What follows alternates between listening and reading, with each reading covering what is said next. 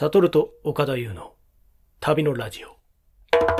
岡田さ何ですか、サトルさん？ん、今日は投稿コーナーを最初に読もうと思います。初めて読むコーナー、世界の罵倒語、ついに来ました。ついに、このコーナーに投稿があるんですね。えっと、一通しか来てないです。一通だけ。はい。すごい来まし。た。はい。ということで、ちょっと政治的に大丈夫かなって一瞬思ってたんですけども、読むことにしました。えーっと、大丈夫ですか？大丈夫大丈夫。はいあの、すべて責任は僕が負いますので、えー、コーヒーミルさんというですね、ペンネームの方、ありがとうございます。サトルさん、岡田さん、こんにちは。私は少しだけ、えー韓国語をかじっており、その過程でどうしても罵倒語を覚えてしまうため。ちょっとそこが、これがもうすでにちょっと突っ込みどころが。そうかな？そうかな？覚えたくないけど。な？あまあね、一生懸命やってね、いくつかお送りしますと。ほとんどは日本語と同じですが、あ日本語にはない表現のものを送ります。で、これで文章でちょっとあの、ハングル文字でね、あの、書いていただいてるのはちょっと読み上げは難しいんですけれども、4つぐらいちょっと送っていただきました。えー、1つはシーバル。これちょっと聞いてる韓国人の方は早めに謝っとかないといけないんですけれども、シーバルっていうのは、えー一番メジャーな罵倒語。日本語のクソ、畜生にそっくりですと。えー誰かに言うこともありますが、うっかりした時嫌なことがあった時に使うので、やっぱり使い方としてはクソ、そっくりですと。日本のクソそっくりだと。便利な。シーバル、ねクソ、うんシーバル、クソですね。で、病心。病心っていうのは病心。具合が悪いみたいな。うん。そういう意味ですね。病心という意味だそうです。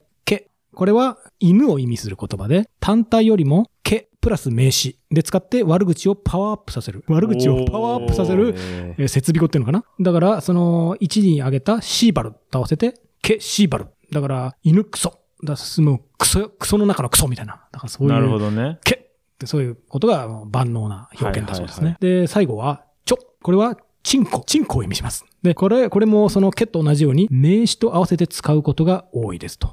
いうことですね。で、同じように聞こえる別の字のちょ。ちょっとその発音が同じで わかんないですけど、そのちょはおっぱいだそうですね。だからちょ、ちょ、ちょの発音を間違えると、おっぱい、チンコ、おっぱい、チンコ。文字は違うんですね。文字は違うんですよ。うん僕僕よくわかんないね。うん。で、他にも、えー野郎を示す説記とか、えーそういう悪悪口を全部使って、ちょっと変化させた、け、しぶちょ、かつん、説記、犬のクソチンカスみたいな野郎 ということもあります。最悪だ。えー他にも 最悪ですか。えー他にもたくさんありますが、有名なのはこんなところですと。どうしても覚えてしまった量ではない。好きで覚えたらね、どこまで信じていいかわかんないですけども、これね、僕すごいこれ好きで。あーもう、ケッチョ、ケチョって言ったらもう犬チンコ、犬チンコみたいなね。ケケケケチョチョチョ組み合わせがすごい多い。犬犬チンコっていうのうんが、なんかいいなと思ってね。これ、あんまり気に入ったものですから、あの、韓国の政府関係者の人と、この間お会いして、あの、この投稿をちょっと、あの、はいはい見せてみたんですね。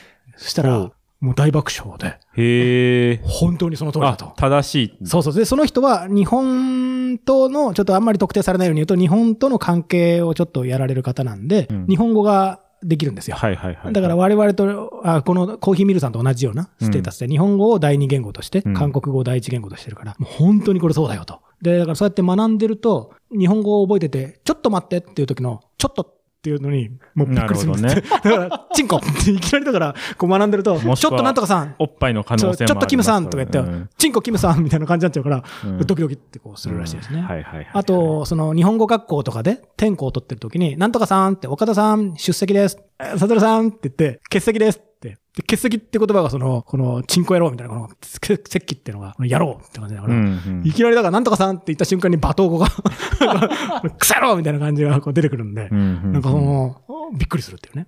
韓国人が日本語を学んでる時のあるあるだ。そうですね。なるほどね。そういうところまであの、にこやかに。で、それ以上の罵倒語をいろいろ聞いたんだけど、それはちょっと言葉を濁して、あんまり教えてくれなかった。ああ、じゃあまあ。ねでも大体これで、あの、合ってるよってことは、はいはいあはいはいの、言ってました。で、言ってたのが、その、この人がそういう言葉を、この、チンコとかね、あの、野郎とかクソ野郎とか、そういうのをよく聞くのは、やっぱり北朝鮮のラジオが、やっぱりその流れてて、うん北朝鮮の、で話されている、あの、言葉と、あの、南の韓国で、えー話されている言葉はやっぱ同じだそうなんですね。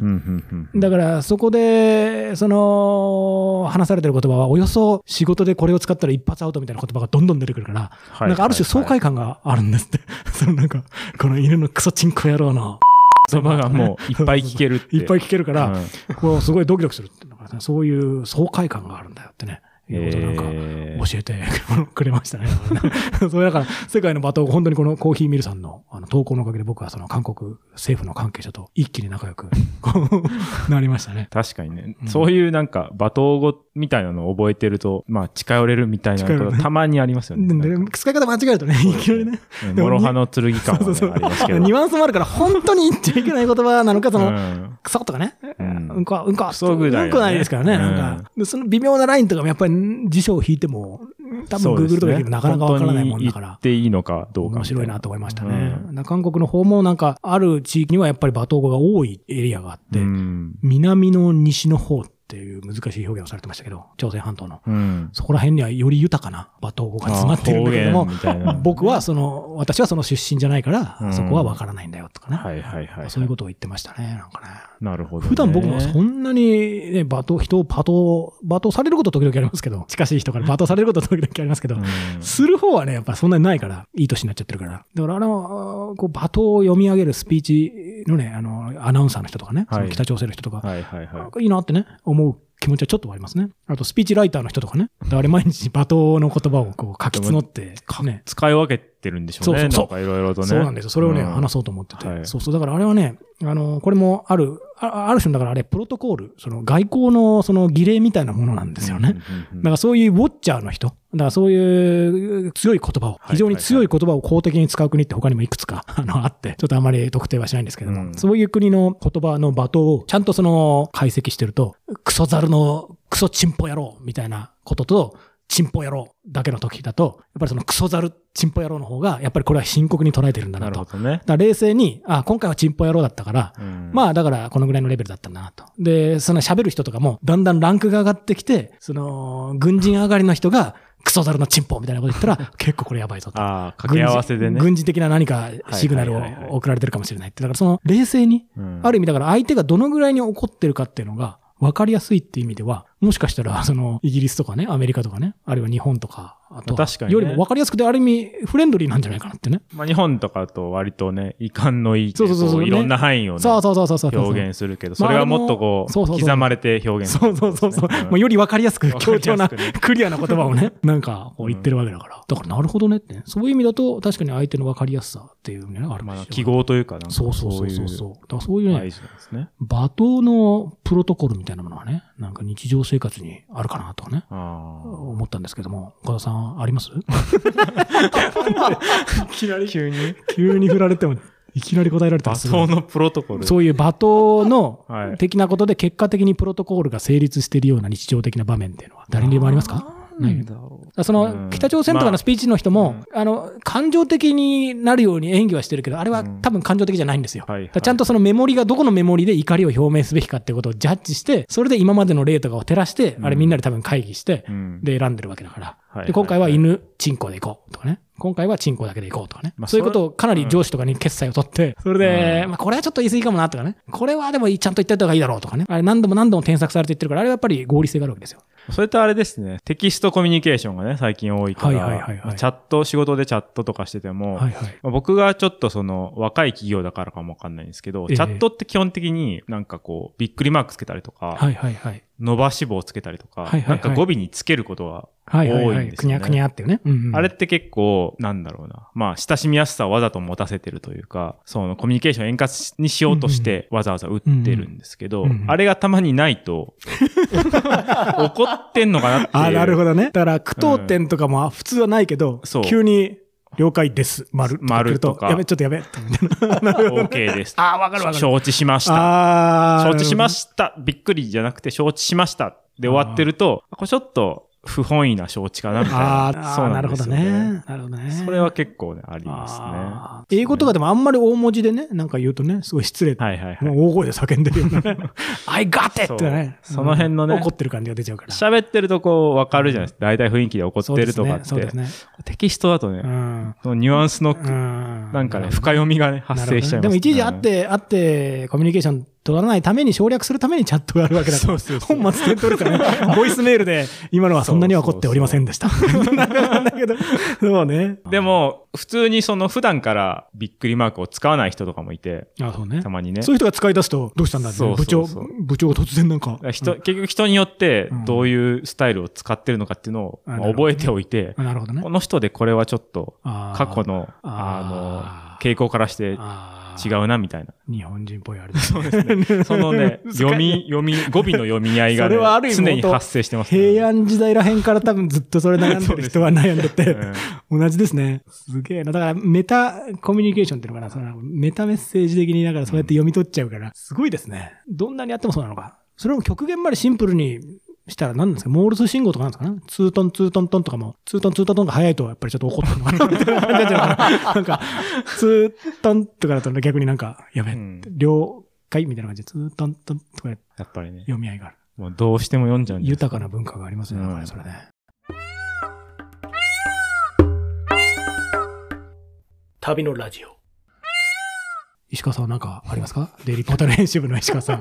突然、突然アシスタント的な人に突然振るという。わかんないけど、なければカットしますけど。いや、でも、もう難しいでね。あれですよね、あの、はいデイリーの人と僕そうだ、あの、ね、初めて原稿送ってコミュニケーションするとき、やっぱ石川さんもすごく柔らかい語尾にするように気を使ってくださってるのがあるなと思って、あー3点リーダーって言うんでしたっけ？あの、点々点とかね。はいはいはいはいはいありがとうございますっていうだけだと、ちょっとビジネスっぽいから、あの、ありがとうございます、点々点とかにして、なんか、ためを出すみたいなうんね。点々点びっくりは僕すごい使います、ね。ああ、使う。点々点びっく点りはね、々点はね、かな使うりいいそれは僕の本業の仕事にもですからな。それは、点々点無理です。とかね。あ点々点単体ですか？申し訳ございません、点々点。あーだからその、言葉と言葉の間に、点を入れるときと、点々点を入れるときとか。申し訳ございません、点々点は。あと僕、あの、小説の時の本当に傍線ありますね小説読む時の。はいはいはい。ナターシャはこう言った。しかしこの時なんとかでやるっていうのは点で、ああれも僕ね使うんですよ。あれ使う人僕があんまり他にいなくて。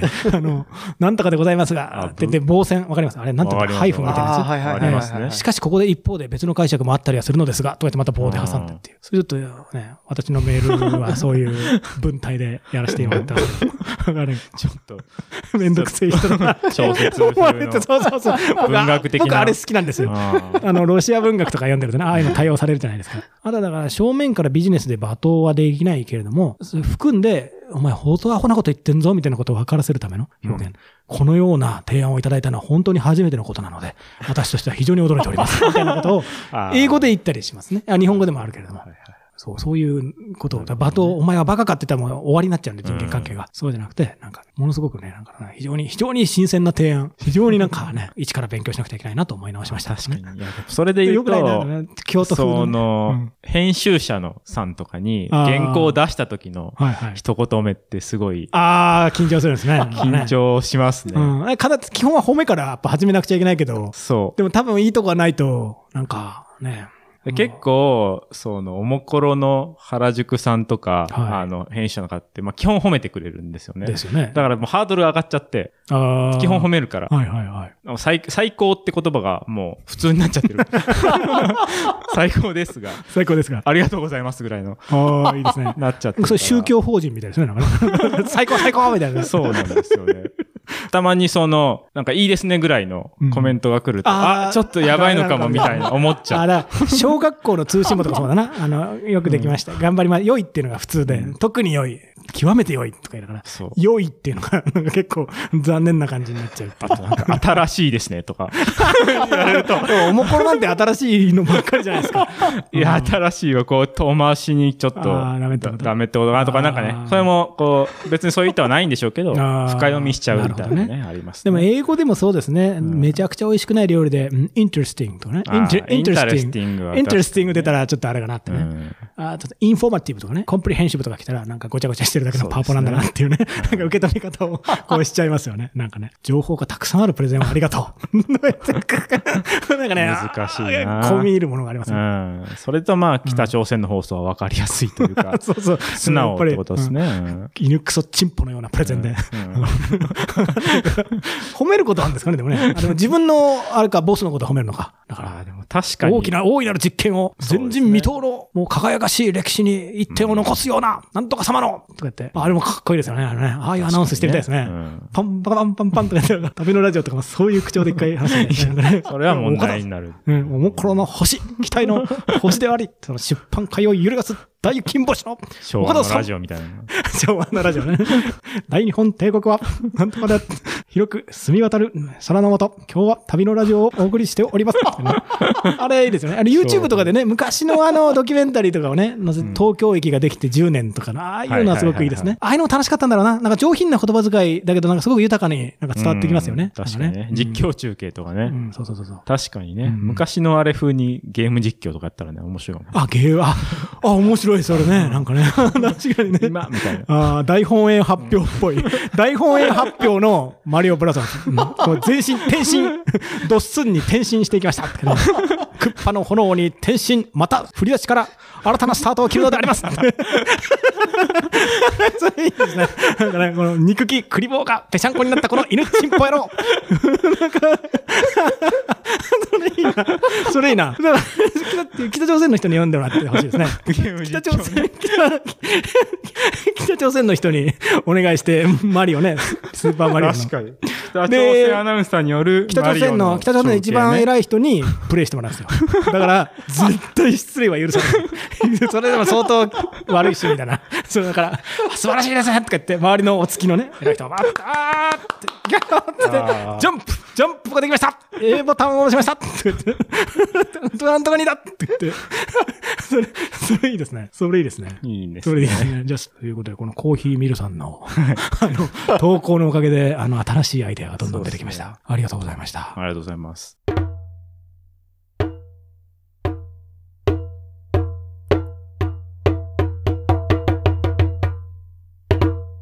旅のラジオ本日はこの辺りをお別れしたいと思います。本日は韓国語でさようなら。アンニョン。